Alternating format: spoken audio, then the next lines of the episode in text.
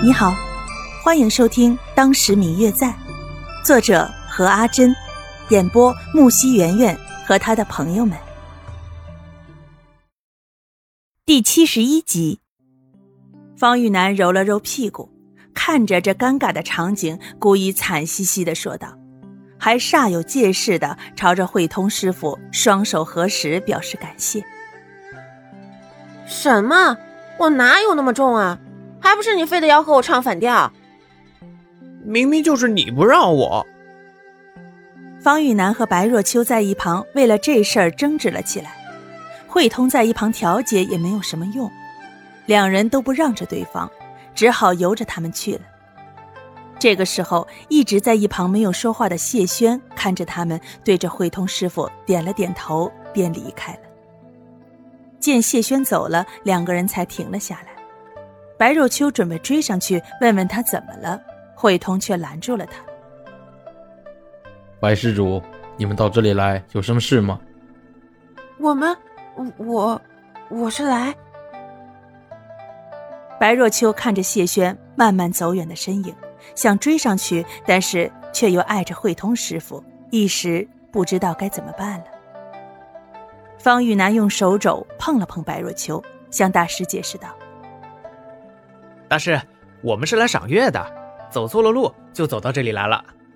哇，这里的景色还真不错，要是白天来肯定很棒，是吧，若秋？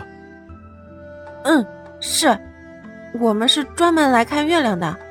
没想到，大师竟然和谢大哥也在这里啊！白若秋看着慧通师傅的脸，有些失落的答道，眼睛还时不时的瞟向谢轩离开的地方。听了他们的话，慧通并没有说什么，还请他们到亭子中坐下。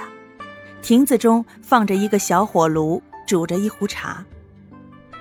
方才谢公子也是觉得月色如水，很清明，所以叫上贫僧一起来赏月。如果两位不嫌弃的话，不妨坐一坐。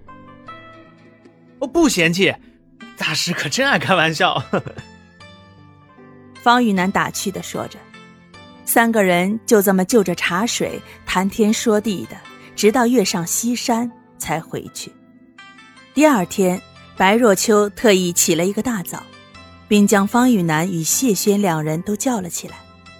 慧通师傅说，今天可以叫一个弟子带他们去上香求签，好不容易能够住在寺庙里，不用像昨天那样排很久的队伍，当然十分的高兴。可是昨天晚上，他们三人一直聊到半夜才睡。慧通师傅因为平时都是那个时候起来的，所以没有什么大问题。可是对于白若秋和方雨楠来说，可是一件十分痛苦的事情。就算是想要早起，也难免哈气连天。好不容易打起精神叫醒了他们两个，自己倒像是被叫起来的那个人。本想。昨天晚上谢轩回来的挺早的，可是他也没有睡，一直等到方玉楠与白若秋两人回来之后才睡下。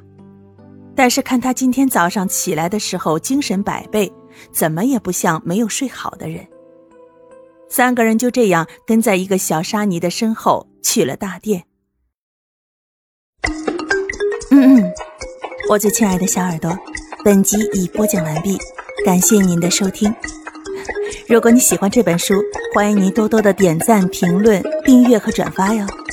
当然，也可以在评论区留言，我会在评论区与大家交流互动的。